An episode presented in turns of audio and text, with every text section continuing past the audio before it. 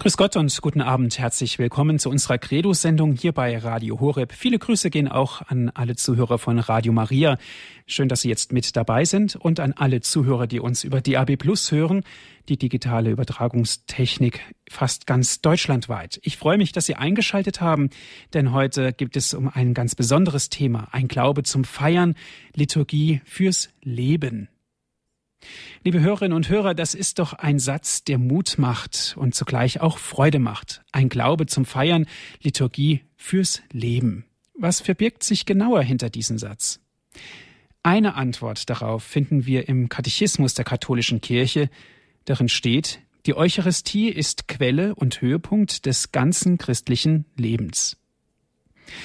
Auch in diesem Satz klingt der Glaube und auch die Freude mit. Wir könnten auch sagen, dass dieser Satz ganz feierlich klingt.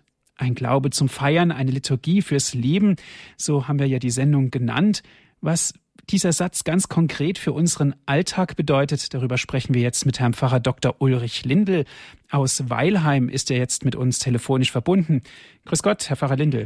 Herr Martin, Ihnen und den Hörerinnen und Hörern an den Radioapparaten herzliches Grüß Gott aus Weilheim. Pfarrer Dr. Ulrich Lindel ist Jahrgang 1963. Nach dem Abitur studierte er Medizin in München, nahm dann das Studium der Theologie in Augsburg auf und während der ersten beiden Jahren des Theologiestudiums praktiziert er nebenher als Arzt in einer Augsburger Klinik und promoviert dann in Medizin. 1996 wurde Pfarrer Dr. Lindel zum Priester geweiht und seit 2008 ist er Stadtpfarrer von Weilheim. Er betreut eine Pfarreiengemeinschaft mit fast 12.000 Gläubigen.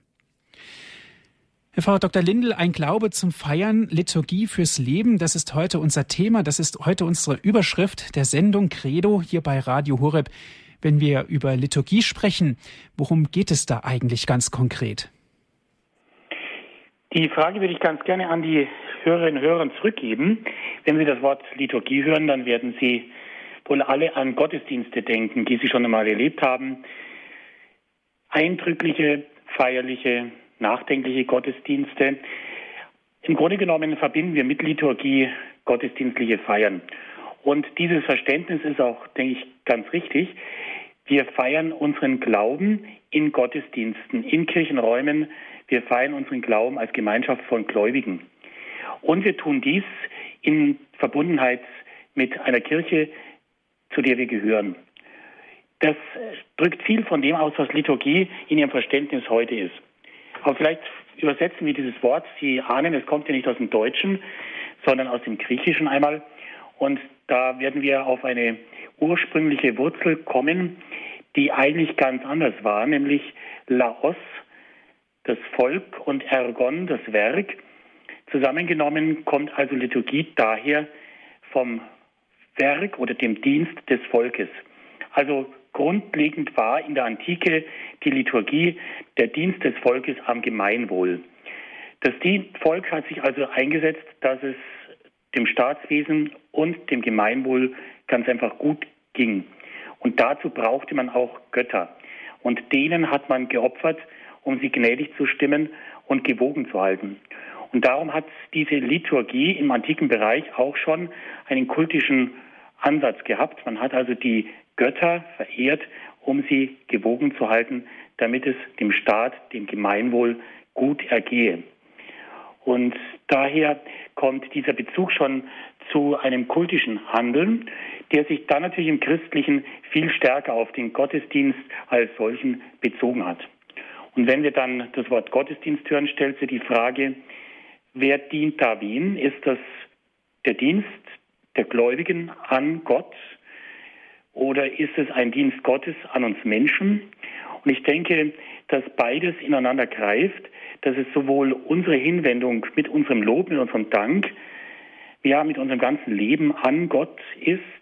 Umgekehrt aber wissen wir, dass in der Liturgie, im Gottesdienst auch Gott handelt an uns.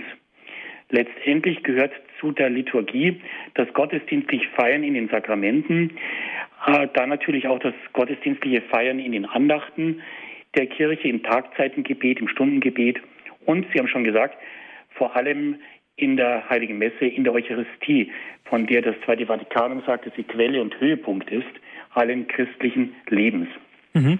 Herr Pfarrer Dr. Lindel, können wir zusammenfassend sagen, alles das, was sich in der Kirche abspielt, ist Liturgie, ist ein Gottesdienst? Das kann man sagen. Also der Gottesdienst ist nicht eine besondere Form, sondern eine große Vielfalt. Was wir Menschen miteinander tun an Lobpreis, an Dank, an Bitte, was wir feiern gemeinsam in der Kirche als Gläubige, ist zusammengenommen Liturgie. Neben dieser Liturgie der Kirche gibt es natürlich auch die Privatfrömmigkeit. Menschen verrichten ganz persönlich ihre Gebete bei sich zu Hause. Es gibt Menschen, die nehmen, wenn sie an einem Kreuz vorbeigehen, den Hut ab oder bekreuzigen sich. Das ist Privatfrömmigkeit, auch das Weihwasser nehmen beim Verlassen des Hauses oder ein Segensgebet, wenn man jetzt in den Urlaub fährt. Das ist ganz persönliche, private Frömmigkeit. Aber wenn wir gemeinsam in der Kirche und mit der Kirche singen, beten und feiern, dann ist das Liturgie der Kirche. Und diese Liturgie der Kirche wird getragen vom Volk Gottes. Mhm. Wird getragen durch das Volk Gottes, aber auch die private Frömmigkeit, wie Sie es ausgedrückt haben, ist natürlich auch ein Garant eigentlich für die Liturgie. Gibt es da eine Wertigkeit? Können wir sagen, die Heilige Messe ist mehr wert wie jetzt mein privates Gebet beispielsweise? Ich denke, es ist alles ähm, zu seiner Zeit sinnvoll und notwendig. Ich denke, gerade wenn Sie den Tag beginnen, ist es gut, mit einem ganz persönlichen Gebet zu beginnen. Muss nicht lang sein, aber ein ganz persönliches Gebet, das Sie an Ihren Gott richten. Und dieses Gebet ist ja ein Gebet eigentlich, das Sie ganz alleine sprechen. Und wo wir alleine beten, sind wir ja gleich zu zweit mit Gott.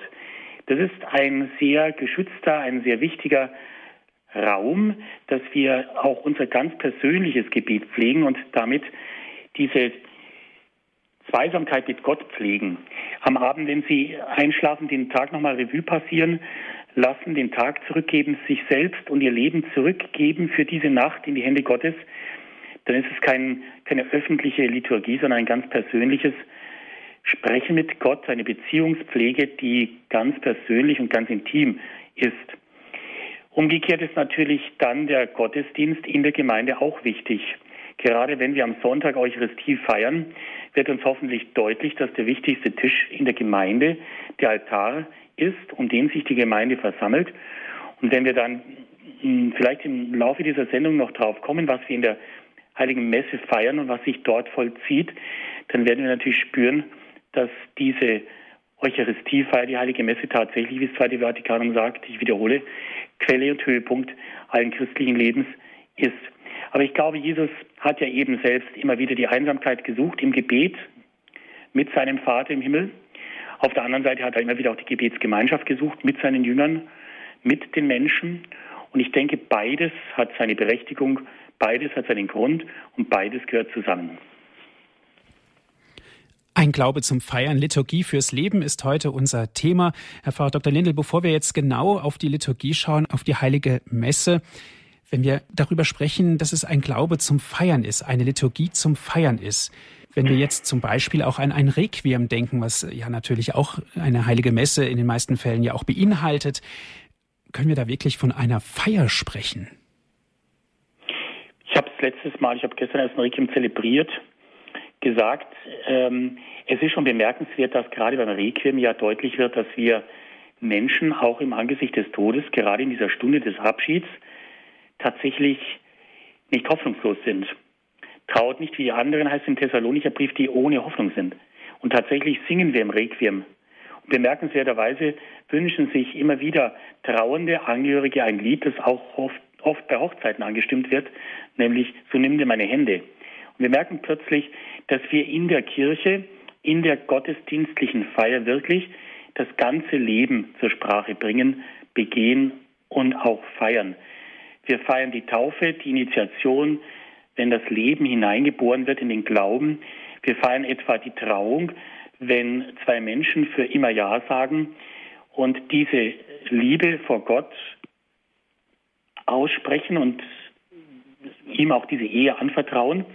Und wir feiern den Glauben dann eben auch in Dankbarkeit für das Geschenk des Lebens in einem Requiem, weil wir eben nicht an das Ende glauben, sondern an Vollendung und weil wir eben nicht an das Ende des Lebens, sondern an Überleben glauben. Und das bringen wir zur Sprache, das wird sogar besungen im Requiem.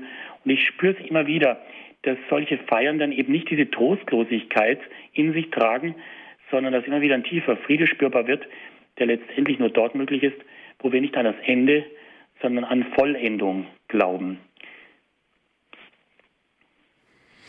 Ein Glaube zum Feiern, Liturgie fürs Leben, das ist heute unser Thema unserer Sendung Credo hier bei Radio Horeb. Wir sind verbunden mit Herrn Pfarrer Dr. Ulrich Lindel aus Weilheim.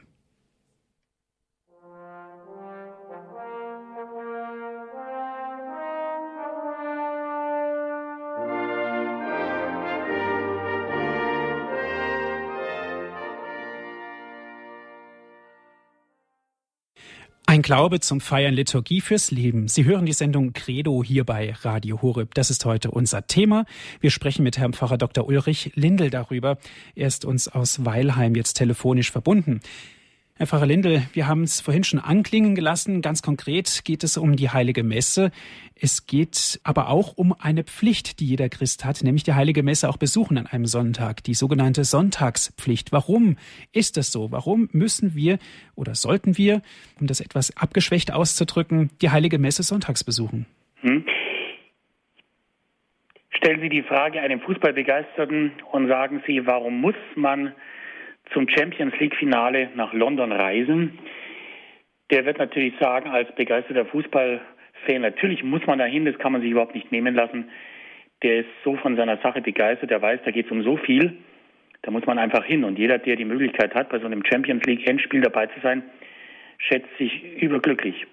Wenn Sie dem gegenüber einem so eine Karte anbieten, der von Fußball gar keine Ahnung hat, der sich höchstens fragt, warum 22 erwachsene Männer einem Ball nachlaufen, dann wird er wahrscheinlich relativ wenig anfangen können mit einem Champions League-Finale. Die Frage, warum muss man am Sonntag in die Kirche, darf man sich nicht so stellen, als sei das eine Pflicht, eine auferlegte Zwangspflicht. Ich spreche deswegen nicht so gern von der Sonntagspflicht, sondern von der Sonntagskür. Pflicht ist bei uns Alltag, unsere Tätigkeiten, was wir tagtäglich leisten müssen, weil uns einfach nichts anderes übrig bleibt. Das würde ich als Pflicht ansehen. Aber wenn wir uns dann überlegen, wozu wir eigentlich eingeladen sind, am Sonntag in die Heilige Messe, dann sage ich, da muss ich nicht hin, weil ich gezwungen werde, sondern da muss ich hin, weil ich mir das einfach nicht entgehen lassen kann.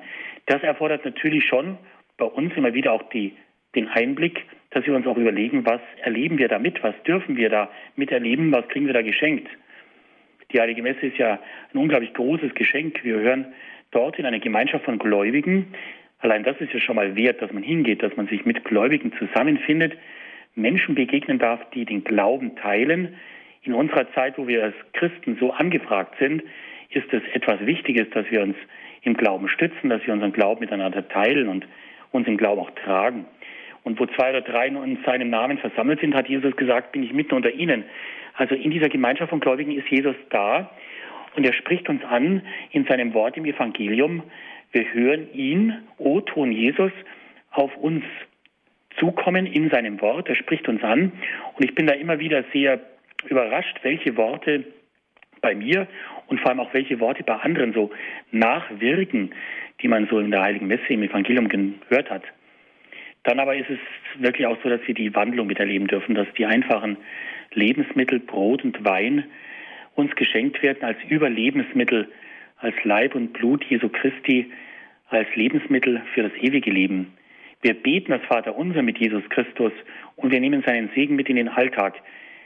Ich glaube, wenn wir uns das alles mal vor Augen halten, wir könnten da noch vieles dazu sagen, dann spüren wir plötzlich, dass es ein unglaublich großes und tiefes Ereignis ist, dem wir ganz einfach nicht fernbleiben dürfen.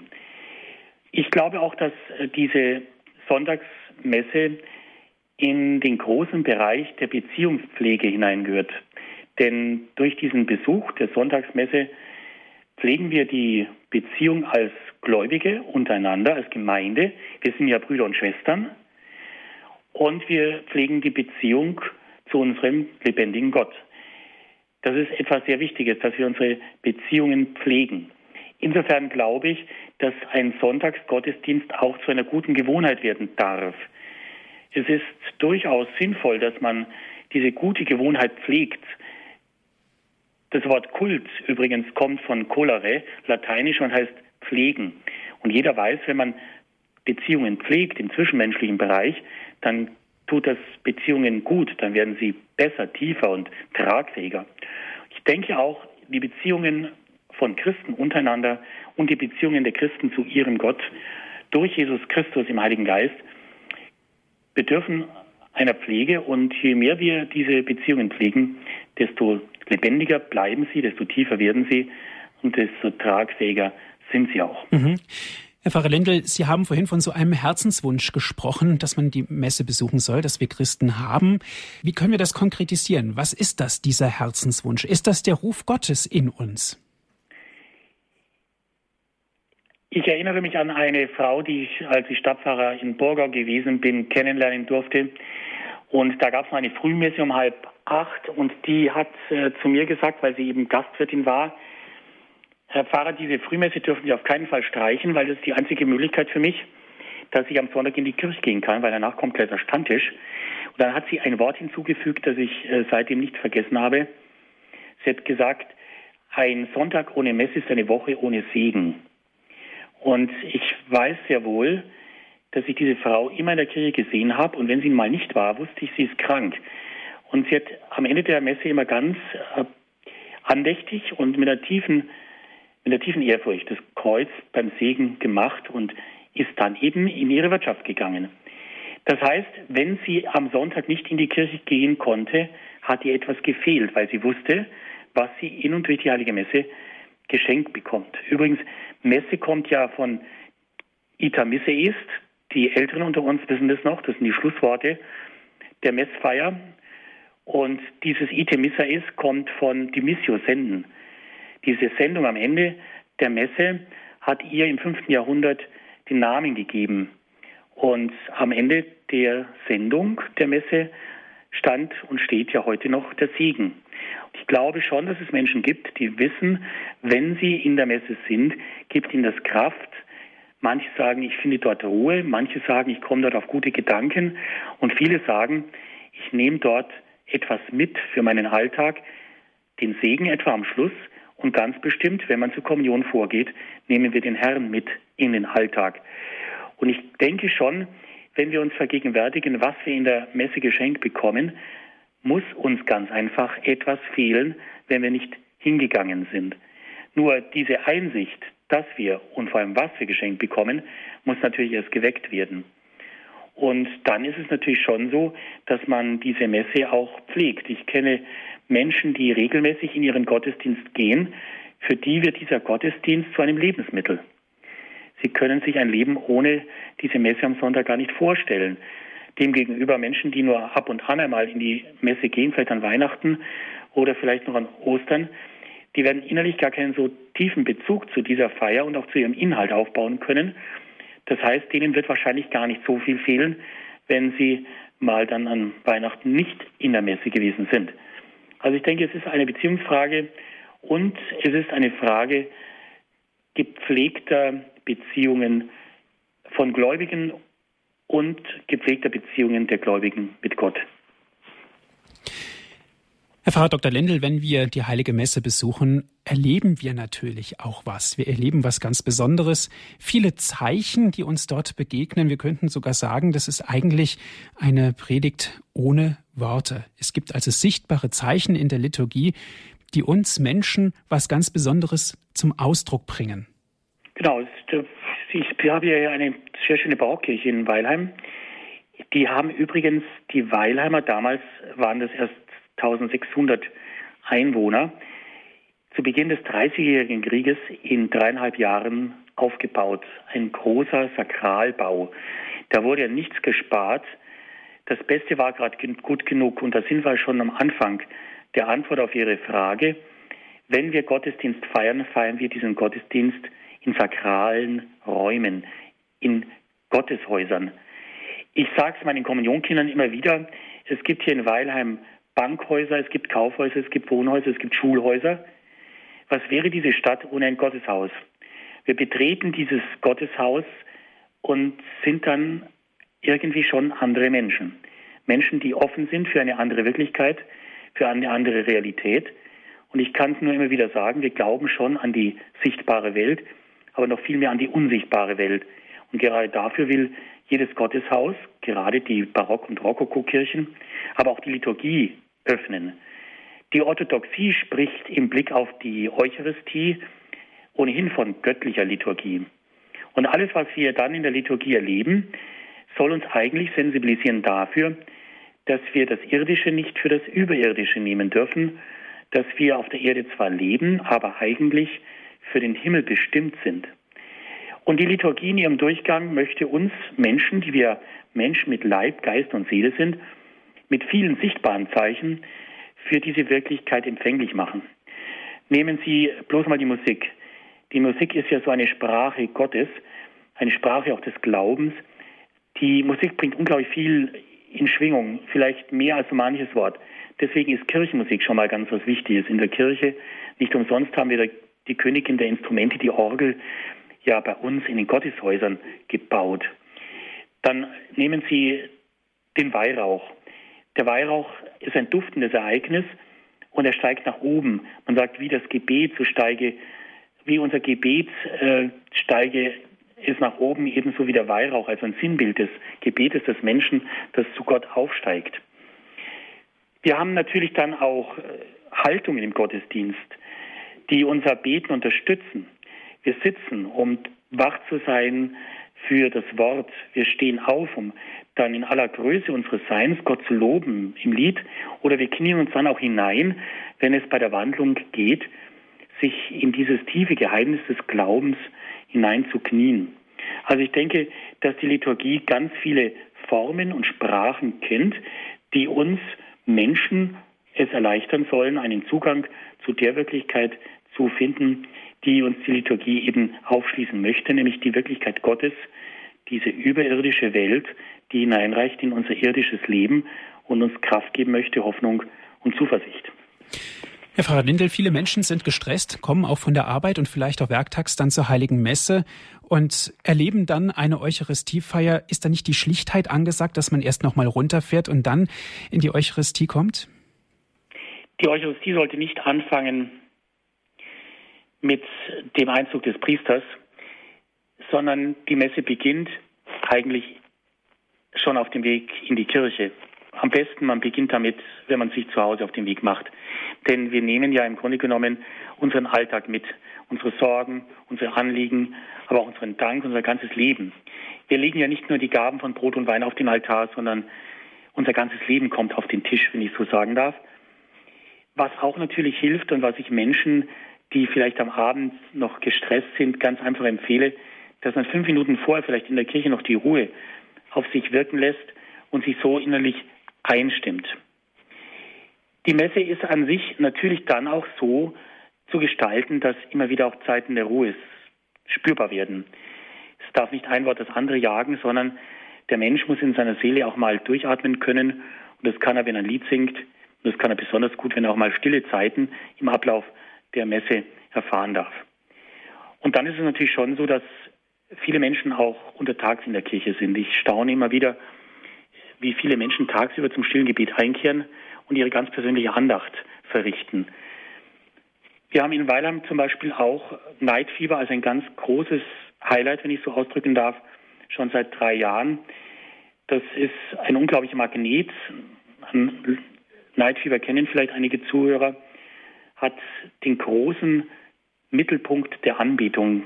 Die große Monstranz in Weilheim sie 1,23 Meter groß, ein barockes Juwel, ist in der Mitte der abgedunkelten Kirche.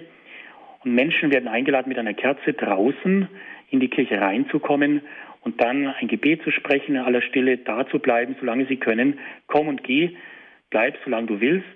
Und wir merken plötzlich, wie Menschen kommen und gehen und eintauchen in eine Zeit des gemeinsamen, stillen Gebetes vor dem Herrn, dass es wirklich eine Freude ist. Und da spüre ich auch, dass Menschen tatsächlich in einer hektischen Welt die tiefe Sehnsucht haben, auch nach dieser stillen Einkehr, nach der Anbetung. Und das muss auch natürlich ermöglicht werden. Nicht zuletzt dann auch im Anschluss an die Messe in Weilheim etwa jeder Donnerstagabend Gottesdienst mündet ein in eine halbe Stunde stille Anbetung und wo gewünscht Gespräch mit einem Geistlichen, das auch von vielen wahrgenommen wird. Aber Sie haben prinzipiell recht. Die Messe muss den Menschen dort abholen, wo er steht. Und wenn Menschen gestresst vom Alltag des Tages in die Messe kommen, müssen sie eintauchen dürfen in ein Stück Meditation, Einkehr und nicht zuletzt auch Stille. Und ich denke, der Gradmesser ist immer so, man muss aus der Messe anders rauskommen, als man reingeht. Und das wird dann auch dazu führen, dass Menschen die Messe liebgewinnen und sagen, ich komme anders aus der Messe heraus, als ich reingegangen bin. Da hat sich nicht nur vorne am Altar etwas gewandelt, sondern auch in mir selbst. Ein Glaube zum Feiern, Liturgie fürs Leben, darum geht es heute in unserer Sendung Credo hier bei Radio Hureb.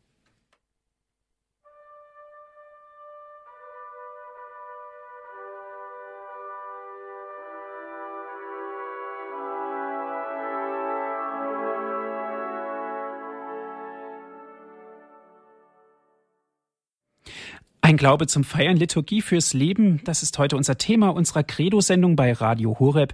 Mein Name ist Andreas Martin und ich bin im Gespräch mit Herrn Pfarrer Dr. Ulrich Lindel. Er ist Stadtpfarrer von Weilheim. Herr Pfarrer Dr. Lindel, Sie haben gesagt, die Messfeier bzw.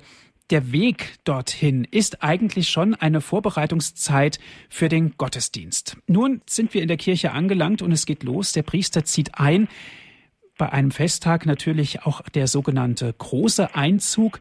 Da wird ja schon eigentlich die Feierlichkeit ausgedrückt. Ja, ich denke, das ist richtig. Der Einzug ist im Grunde genommen äh, der Beginn einer Feier, die die Gemeinde mit dem Priester und allen, die die Liturgie mitgestalten, begehen, im wahrsten Sinne des Wortes. Der Begriff Gottesdienstbesucher klingt ein bisschen wie Theaterbesucher. Ich glaube, jeder, der da ist, bringt sich mit ein. Deswegen ist der Begriff, wir feiern Gottesdienst, wir begehen die Geheimnisse von Tod und Auferstehung Jesu Christi glücklicher gewählt. Und die Laien, die mitwirken, da gibt es ja die Ministranten, den Kantor, den Lektor, diese ordentlichen Laiendienste sind sehr, sehr wichtig. Und jeder, der mitfeiert, mitsingt, mitbetet, sich mit einbringt in diese gottesdienstliche Feier, ist wichtig. Ja, und dann ist natürlich ein ganz großes Zeichen am Anfang, das Kreuzzeichen. Wenn Sie sich überlegen, wir bezeichnen uns mit einem Zeichen des Todes, weil wir eben nicht an dieses Leben glauben im Grunde unseres Herzens, sondern an ein Überleben, das uns gerade in diesem Tod am Kreuz eröffnet worden ist, dann fängt dieser Gottesdienst schon sehr stark an. Ich erkläre es meinen Kindern immer, dass dieses Kreuzzeichen ein ganz starkes Pluszeichen ist, ein gutes Vorzeichen, immer dann, wenn wir etwas beginnen, gerade dann eben auch im Anfang der Heiligen Messe. Und dann geht es ja ganz stark weiter. Wir bekennen unsere Schuld. Das darf uns auch unter die Haut gehen. Wann tun wir das sonst?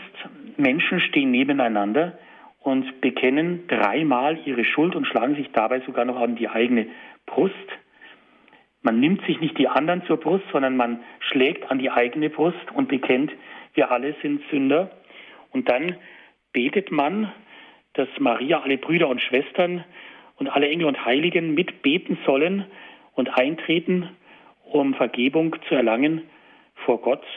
Das ist ein sehr, sehr tiefes Moment. Und dann sind wir eigentlich frei, Gott aus ganzem Herzen im Gloria zu loben. Mhm, aber vor dem Gloria, Herr Pfarrer Dr. Nindel, wenn ich kurz unterbrechen darf, gibt es ja auch das, die sogenannten Kyrie-Rufe. Im Grunde genommen sind es ja auch Huldigungsrufe, wenn man es mal genau nimmt. Ja, sie gelten dem Kyrios. Kyrie eleison heißt Herr, erbarme dich. Das ist natürlich ein Bekenntnis, dass es einen Herrn gibt und wir zu ihm gehören. Das ist ein Huldigungsruf, der dem Einzug des Kyrios äh, geweiht ist. Er wird im Kyrie-Ruf der Herr Jesus Christus in der Gemeinde begrüßt und zugleich ist es eben ein Huldigungsruf. Er und sonst keiner ist Herr unseres Lebens und damit auch Herr in dieser heiligen Versammlung. Mhm. Das ist etwas Erhabenes und natürlich auch etwas, das von Erbarmen kündet, denn dieser Kyrios ist keiner, der eine Gewaltherrschaft über uns hereingebracht hat, sondern im Grunde genommen eine Herrschaft der Liebe und der Hingabe. Das heißt, diese Herrschaft ist eine Herrschaft der Barmherzigkeit, der wir uns dann in aller Liebe ausgeliefert wissen dürfen. Gott vergibt uns in Jesus Christus das, was wir zu ihm bringen, im Schuldbekenntnis, das sich ja dann im Kyrie fortsetzt. Mhm. Dann geht es sozusagen auf einen ersten Höhepunkt zu, und zwar zum Gloria. Meistens wird es auch feierlich angestimmt. Die Gemeinde erhebt sich und singt das Gloria-Lied oder spricht das Gloria. Das Gloria ist ja im Grunde genommen der, der Jubelruf des Himmels über den menschgewordenen Sohn Gottes. Ich glaube, dieses Gloria ist wunderschön vertont worden in vielen Kirchenliedern des Gotteslobs, aber auch in schönen Orchestermessen. Das tut uns schon gut, diese Glaubensfreude, dieser Jubel, dieser Lobpreis, der richtet uns ganz einfach auf und aus auf Gott. Und dann kommen ja die Lesungen. Wir nehmen zunächst mal Platz und horchen uns hinein in Lesungen des Alten Testamentes oder in die Briefe des Neuen Testamentes. Dann gibt es den Antwortgesang, der das nochmal vertiefen soll.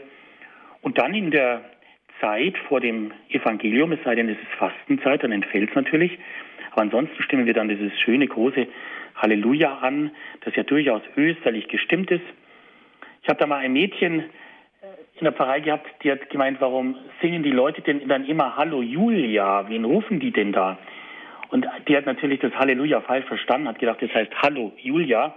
Aber im Grunde genommen hat das Mädchen eigentlich ganz richtig verstanden, das Halleluja will uns wachrufen, dass wir uns dann hinstellen und ganz da sind für das Evangelium, diese gute Botschaft, die uns Jesus Christus sagt. Und immer wieder erlebe ich auch, dass Menschen von diesem Wort Jesu Christi getroffen werden. Oft sind es Nebensätze, die für mich gar nicht so zentral erscheinen, aber für andere Menschen, die gerade in der Messe sind, Schlüsselwörter werden können. Ich denke, da wird das Wort auch wiederum Fleisch, wenn wir ein Wort Jesu hören, es in uns aufnehmen und es sozusagen verleiblichen und so wirksam werden kann in uns. Eine sehr schöne Sache. Also da darf man ruhig gespannt sein, immer wieder, was uns Jesus im Evangelium sagen wird und ganz gespannt sein, auch welches Wort uns letztendlich trifft, weil sein Wort ist für uns ganz persönlich. Ja, dieses Evangelium wird ja feierlich, zumindest bei uns in den großen Gottesdiensten, auch eingeleitet. Wir begleiten mit dem Weihrauch. Das kündet den Herrn an im Wort. Und dann natürlich wird dieses Evangelium verehrt mit dem Kuss. Und meistens sind ja diese Evangelienbücher auch festlich gestaltet. Wir haben ein Festtagsevangeliar, um zu zeigen, dass der Herr im Wort da ist. Herr, du hast Worte ewigen Lebens sagt ja Petrus zu Jesus. Und ich glaube, das ist richtig. Wir haben also einen Tisch des Wortes, der Ambo, wo das Evangelium verkündet wird. Und dann bereiten wir in der Gabenbereitung ja noch den Tisch für die Wandlung, den Altar. Nach dem Verkünden des Evangeliums, Herr Pfarrer Dr. Lindel, kommt die Predigt. Dort legen Sie die Worte des Evangeliums aus. Mhm. Ja, die Predigt. Viele sagen, es sei das Wichtigste der Messe. Ist natürlich nicht das Wichtigste der Messe. Das Wichtigste der Messe ist die Wandlung und wichtiger als die Predigt ist das Evangelium, das vorher verkündet wird. Das ist klar. Und es ist auch nicht so wichtig, welcher Priester die Messe zelebriert. Der, der in der Mitte da ist, in jeder Phase der heiligen Messe und der, der eigentlich handelt, ist Jesus Christus. Das heißt, die Predigt hat die Aufgabe, das Evangelium Menschen noch einmal näher zu bringen. Wobei es gibt ja zwei Begriffe. Der eine Begriff für Predigt ist ja eigentlich die Homilie und die meint ja eigentlich den gemeinsamen Austausch. Also eigentlich ein vertrauliches Gespräch, das Menschen im Glauben in der Heiligen Messe miteinander haben. Und diese Homilie, die galt in der alten Kirche als Stärkung der Glaubensbrüder und Schwestern man hat sich im Glauben gestärkt. Und die Predigt ist eigentlich ein Mittel der Verkündigung, dass wir das, was im Evangelium gesagt wurde, noch einmal verdeutlichen und noch einmal verkündigen. Mit Worten, die vielleicht auf die Zuhörer noch einmal zugeschnitten sind. Die Predigt hat also Verkündigungscharakter und hatte ursprünglich auch ihren Sitz in der Mission. Denn die erste große Predigt ist ja die Predigt des Petrus am Pfingsttag und da spüren Sie, was eine Predigt eigentlich im Kern ist. Ein kraftvolles Wort, das die Heilstaten Gottes in Jesus Christus zur Sprache bringt und so den Menschen dafür gewinnen möchte. Eine Predigt sollte nicht zu lang sein. Es gibt ja so die goldene Regel sieben Minuten. Vor kurzem habe ich etwas Nettes über den Papst Franziskus gehört. Der zu seinen Priestern und Ordensleuten gesprochen und die Predigt dauerte und dauerte und plötzlich schaut Franziskus zu seinem Erzbischof Physik Keller rüber, der verantwortlich war für den Gottesdienst und fragt, wie viel Zeit habe ich denn noch? Und der antwortet, wenn Sie so weiter predigen bis morgen früh.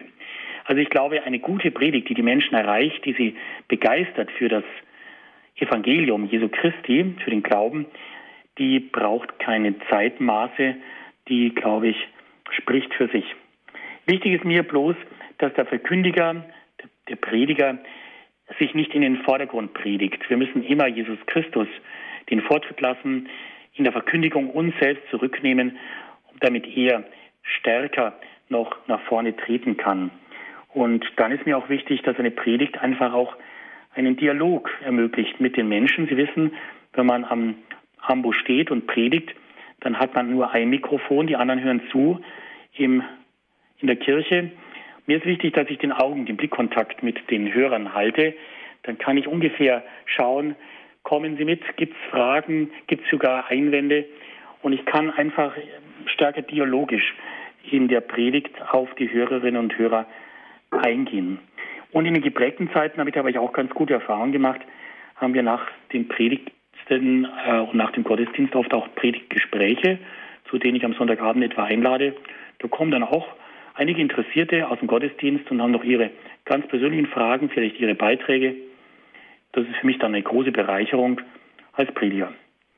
Und ich denke, es ist auch wichtig, dass äh, der Prediger zunächst das Evangelium für sich wirken lässt. Mein Regens in Augsburger Priesterseminar, der hat gesagt, man sollte sich den Evangelientext, über den man am kommenden Sonntag dann predigen soll, schon am Montag einmal zu Gemüte führen und diesen Text mit in die Woche nehmen, mit diesem Evangelium, über das man dann predigt, einfach mal ein paar Tage lebt. Ich denke, das ist sehr wichtig, dass das Evangelium erst einmal den Prediger erreicht und in ihm wirken kann. Und je stärker dieses Evangelium im Prediger gewirkt hat, desto aussagekräftiger und wirkungsvoller wird letztendlich dann auch die Sonntagspredigt sein. Mhm. Frau Dr. Lendl, und dann kommt ein wesentlicher Akzent, und zwar, dass wir bekennen, dass wir überhaupt Christen sind, also das Credo. Warum eigentlich an dieser Stelle und nicht direkt zu Beginn der Messe? Das Credo hat eigentlich ja äh, einen Bekenntnischarakter. Ich bekenne mich zu Gott, zu Jesus Christus, zum Heiligen Geist. Und am ausdrucksstärksten wird dieses Glaubensbekenntnis ja in der Taufe, die wir ja auch im Gottesdienst der Osternacht erneuern, in der Tauferneuerung. Und da sehen Sie, dass ja dem Glaubensbekenntnis, ich glaube, eigentlich zunächst einmal ein Ich widersage vorangeht. Dreimal fragt man in der Taufe und auch bei der Tauferneuerung, wie er sagte dem Bösen, um in der Freiheit der Kinder Gottes leben zu können, wie der sagte den Verlockungen des Bösen, damit es nicht Macht über euch gewinnt, wie der sagte dem Satan, dem Urheber des Bösen. Und das, und das ist schon sehr dramatisch, mündet dann ein in eine 180-Grad-Wendung. Wir wenden uns ab von dem, was unserem Leben nicht gut tut und unfrei macht und wenden uns hin und sagen dann, ich glaube an Gott, an Jesus Christus, an den Heiligen Geist. Es ist also ein Existenzwechsel vom, äh, von einem ganz tiefen, äh, ja, von einer ganz tiefen Dimension. Und ich glaube vielleicht dieses Credo erschließt sich für uns am besten, wenn wir einmal übersetzen, was es eigentlich heißt. Denn Credo heißt ich glaube, aber es stecken zwei Wörter drin. In Credo, das eine Wort heißt Cor, lateinisch Herz, und das zweite Wort heißt Do. Eigentlich Credo kommt von Cordo und das heißt, ich gebe mein Herz.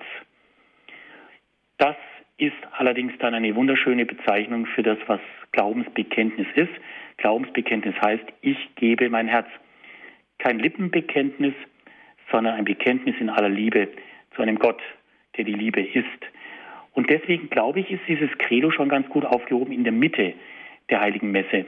Zumal es ja unsere Antwort ist auf das, was wir im Evangelium gehört und was in der Predigt noch einmal aufgeschlossen worden ist, dass wir jetzt die Möglichkeit haben, ganz klar zu sagen, ja, ich glaube. Deswegen ist dieses Credo in der Mitte der Messe sehr gut angesiedelt und bereitet dann auch vor, dass wir uns dann, nachdem wir wirklich unseren Glauben bekannt haben, dem Mysterium Fidei, dem Geheimnis des Glaubens, der Wandlung zuwenden. Herr Pfarrer Dr. Lendl, bevor es dann wirklich in der Wandlung mündet, sind natürlich wir Christen in Kommunium füreinander da. Das heißt, wir beten auch füreinander in den Fürbitten. Mhm. Die Fürbitten sind sehr wichtig. Also diese Fürbitten sollten wirklich Bitten sein, die uns am Herzen liegen. Manchmal ist es ja wirklich so, dass man die Fürbitten aus Büchern rausliest, die vielleicht schon vor zehn Jahren gedruckt worden sind. Oder als Pfarrer ist natürlich auch oft so, dass man die Fürbitten schneller im Computer tippt, möglichst angelehnt an die Evangelien und Predigtexte. Aber ich erinnere mich an einen indischen Priester, der kam in die Sakristei neu und hat gesagt, ja, wo sind denn die Fürbitten? Und dann hat die Sakristanin gesagt, ja, Herr Pfarrer, die bringen Sie doch mit, oder? Da hat er gesagt, nein, ich habe keine dabei. Sind die Fürbitten ausgefallen. Dann kam er beim nächsten Sonntag wieder in die Sakristei, die Frage wieder gestellt, ja, wo sind denn die Fürbitten? Und wieder die verlegene Antwort, ja, Herr Pfarrer, die bringen Sie doch mit. Dann hat er gefragt, habt ihr denn keine Bitten auf dem Herzen? Und am dritten Mal, Sonntag drauf, kam er und plötzlich lagen Fürbitten vor ihm, die er dann auch dem Lektor gegeben hat für die Messe. Ich glaube, es ist sehr, sehr wichtig und sehr schön, wenn Bitten kommen, die wirklich Bitten sind. Menschen haben die Gelegenheit, ihre Anliegen in den Gottesdienst einzubringen und es sind Menschen da, die in diesen Anliegen kraftvoll mitbeten. Wenn wir an die Kraft des Gebetes glauben, dann dürfen wir diesem Gebet auch zutrauen, dass es bei Fürbitten wirkt. In Weilheim haben wir ein Fürbittbuch am Marie-Hilf-Altar aufgelegt und einmal im Monat tragen es die Ministranten dann zum Ambo. Und dann nehmen wir ganz einfach die Fürbitten aus diesem Buch, greifen sie heraus und nehmen sie miteinander ins Gebet. Und ich kann Ihnen sagen, die Leute hören ganz, ganz gut hin, was da für Bitten drin sind. Manchmal geht es ganz, ganz tief. Aber wissen Sie, das Schöne ist auch, dass in diesem Fürbittbuch ganz viele Danksagungen drin sind. Für mich immer ein Zeichen, dass die Fürbitte nicht umsonst verhallt, sondern durchaus Gehör findet im Herzen Gottes. Und wenn wir Fürbitten gemeinsam ins Gebet nehmen, umso besser. Herr Pfarrer Lindel, ein ganz konkretes ähm, Beispiel ist ja auch in der Heiligen Messe die Schlichtheit, nämlich die Schlichtheit von Brot und Wein, die in das größte Ereignis verwandelt werden, was wir uns eigentlich als Menschen nicht vorstellen können, in Fleisch und Blut. Brot und Wein nehmen wir, weil Jesus Brot und Wein genommen hat, ungesäuertes Brot noch dazu. Dem Wein wird etwas Wasser zugemengt. Das ist in den heißen orientalischen Ländern so üblich. Wir wissen, weist aber auch darauf hin, auf die zwei Naturen in Jesus, göttlich, menschlich. Aber nichtsdestotrotz, Brot und Wein sind ganz einfache Lebensmittel. Aber ich denke, dass es uns die Augen aufmacht für das, was wichtig ist in der Messe und in unserem Glauben. In unserem Glauben geht es immer um das Wesentliche und nie um Überflüssiges. Und im Grunde genommen geht es auch um unser Überleben. Und wenn es ums Überleben geht, dann denken ja Menschen nicht an Kaviar und Lachs, sondern an trockenes Brot. Jeder, der schon mal in einer schwierigen Situation im Leben war, vielleicht sogar den Krieg noch miterleben musste, der weiß, was Brot heißt. Das ist ein Lebensmittel, ja richtiges Überlebensmittel. Und dieses Brot, manche segnen das, bevor sie es anschneiden, zeigt, ich brauche nicht alles Mögliche. Und Gott gibt mir auch nicht alles Mögliche. Wir bitten ja im Vater unser um das tägliche Brot. Und eigentlich umsonst ja nicht, sondern das, was wir wirklich brauchen. Das, was wir wirklich nicht brauchen, wollen wir auch nicht erbitten. Also es sind ganz einfache Zeichen, die uns darauf hinweisen, worum es geht. Es geht um die Mitte, um das Leben, um das Lebensmittel, das uns letztendlich Überleben ermöglicht. Und dafür will uns die Messe die Augen öffnen, dass plötzlich aus diesen einfachen Lebensmitteln Brot und Wein Leib und Blut Jesu Christi wird. Da verstellt nichts den Blick. Und wenn wir dann die Hostie sehen, wie sie hochgehoben wird und wir sie anbeten dürfen, dann haben wir wirklich einen Blick auf das Wesentliche, auf die Lebensmitte, auf die Überlebensmitte unseres Lebens. Freilich früher wurden noch Gaben dazugegeben in der frühen Kirche. Die Menschen haben oft noch daheim nachgeschaut, was habe ich eigentlich, was ich nicht brauche, was andere brauchen könnten. Hat man Naturalien mitgebracht, Lebensmittel auch, andere Dinge, Weihrauch für den Gottesdienst, Kerzen. Man hat die eben auch beim Gabengang mit vorgebracht, neben Brot und Wein eben noch die Opfergaben. Davon ist heute eigentlich nur noch die Kollekte übrig geblieben, das Körbchen, das rumgeht, wo wir unseren Beitrag hineinlegen für bestimmte Verwendungszwecke. Aber früher, wie gesagt, wurden da noch ganz konkret Gaben mit vorgebracht, die dann an die Bedürftigen nach dem Gottesdienst weitergereicht worden sind. Wir haben gerade Asylbewerberinnen in Weilheim aufgenommen und da war es auch schön. Ich habe im Gottesdienst dann gebeten, dass doch Damenfahrräder noch gesucht würden, ob nicht jemand Damenfahrräder mal mitbringen könnte, im Pfarrhof abgeben. Nächsten Tag waren drei Damenfahrräder da. Also auch so ein schöner Blick, dass wir Menschen wissen, dass es Gaben gibt, die andere eben dringend nötig haben, dass wir teilen. Und wenn wir wissen, was Jesus mit uns teilt, nämlich sich ganz und gar in der Wandlung, dann denke ich, lässt es ganz tief blicken. Ein nächster Höhepunkt ist das Sanctus, was gesungen wird. Ein Lied, was in ganz besonderer Weise auch in einer Festlichkeit gesungen wird. Herr Pfarrer Dr. Lindel, was hat es mit dem Sanctus auf sich? Ja, der Sanctus ist ja aus dem Alten Testament genommen. Sie wissen, es ist ja im Thronsaal Gottes. Und dieses Sanctus ist äh, bei der Berufung des Jesaja zu vernehmen. Ein großes Lied, das in der Liturgie des, des jüdischen Kultes auch seinen Platz hatte. Und äh, das weckt uns eben vor der Wandlung dann auf, dass wir jetzt ganz bestimmt einen anderen Bereich betreten, nämlich dass dann in der Wandlung Himmlisches greifbar wird in unserer irdischen Welt.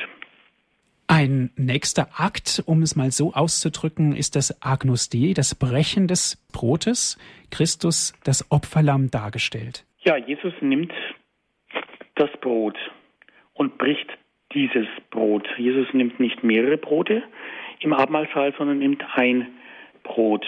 Und dieses eine Brot wird sein Leib. Und dieses eine Brot, sein Leib, wird gebrochen. Er teilt also das Brot und er teilt sich selbst mit und er teilt sich selbst aus an alle, die da sind. Das ist, denke ich, ein ganz wichtiger Gedanke, von dem der Apostel Paulus im ersten Korintherbrief sagt, es ist ein Brot. Darum sind wir viele ein Leib, denn wir alle haben Teil an dem einen Brot. Wir verleiben uns also alle ein in Jesus Christus. Das ist eine sehr schöne Überlegung, dass wir alle teilhaben an dem einen Brot und damit einverleibt werden in Jesus Christus. Und äh, wir haben also damit alle Anteil an dem einen Leib und sind damit zu innerst ja verbunden. Zunächst einmal mit Jesus Christus, aber weil eben alle, die mit teilhaben an diesem einen Leib, auch teilhaben an diesem einen Christus, sind wir auch untereinander verbunden. Und deswegen erkläre ich unseren Kommunionkennern immer, das Wort Kommunion heißt Gemeinschaft untereinander und mit Jesus Christus. Das ist also eine sehr, sehr schöne, äh, zeichenhafte äh, Erklärung, die ein tiefes Geheimnis des Glaubens zum Ausdruck bringt. Und dass wir das Brot dann wirklich auch annehmen können und dürfen, deswegen gibt es ja davor noch den Friedensgruß, der ja ursprünglich ein Friedenskuss gewesen ist und der eines deutlich machen sollte, dass die Menschen, die jetzt zur Kommunion vorgehen, auch wirklich ein Herz und eine Seele sind. Denn letztendlich hat der Jesus einmal gesagt, wenn einer seine Gaben zum Altar bringt und feststellt, dass sein Bruder etwas gegen ihn hat, dann soll er die Gaben erstmal stehen lassen und sich zuerst mit seinem Bruder versöhnen. Also erst wenn wir eines Sinnes sind, dann sind wir auch eingeladen, wirklich am Tisch des Herrn Platz zu nehmen und diese Gemeinschaft im Leib Christi miteinander zu teilen. Und dieser Friedensgruß, der wird von Jesus uns ja angeboten, so eine wahre Friedensbewegung, sage ich immer. Jesus gibt uns seinen Frieden und wir reichen diesen Frieden dann von Mensch zu Mensch weiter. Das ist also kein Shake Hands, kein Händeschütteln, sondern wirklich ein tiefes Zeichen, dass wir miteinander und untereinander verbunden sind, dass wir es gut miteinander meinen und damit auch würdig sind, diese Gemeinschaft im Mahl mit Jesus Christus dann und untereinander zu teilen. Gut. Herzlichen Dank, Herr Pfarrer Dr. Dendel, vielleicht bis hierher. Liebe Hörerinnen und Hörer, gerne dürfen Sie jetzt auch noch anrufen und Ihre Fragen stellen. Es ist noch Zeit genug dazu. Ein Glaube zum Feiern, Liturgie fürs Leben ist unser Thema heute in unserer Sendung Credo. Darüber sprechen wir mit Herrn Pfarrer Dr. Ulrich Lindel aus Weilheim. Vielleicht sind Ihnen einige Gedanken auch aufgegangen, eingefallen. Vielleicht haben Sie auch eine Frage, die Sie stellen würden. Jetzt ist die Möglichkeit dazu. Ich lade Sie ein. Rufen Sie an.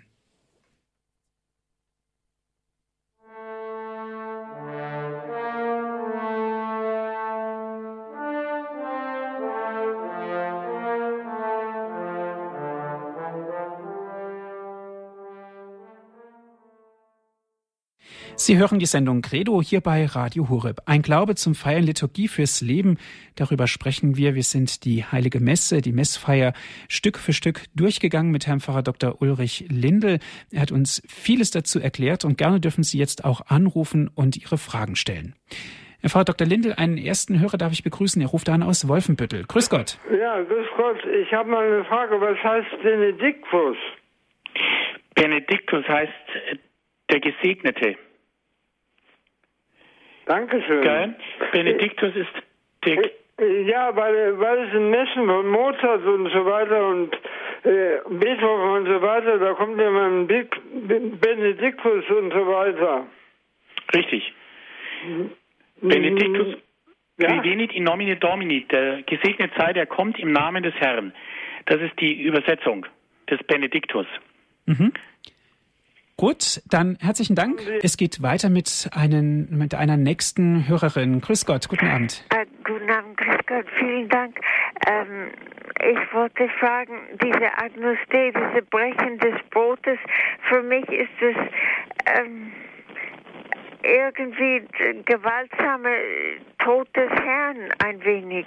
In irgendeinem alten Gebetbuch, das, das Brechen des Brotes ist nicht nur das Mitteilen und so, sondern es symbolisiert der gewaltsame Tod des Herrn für uns.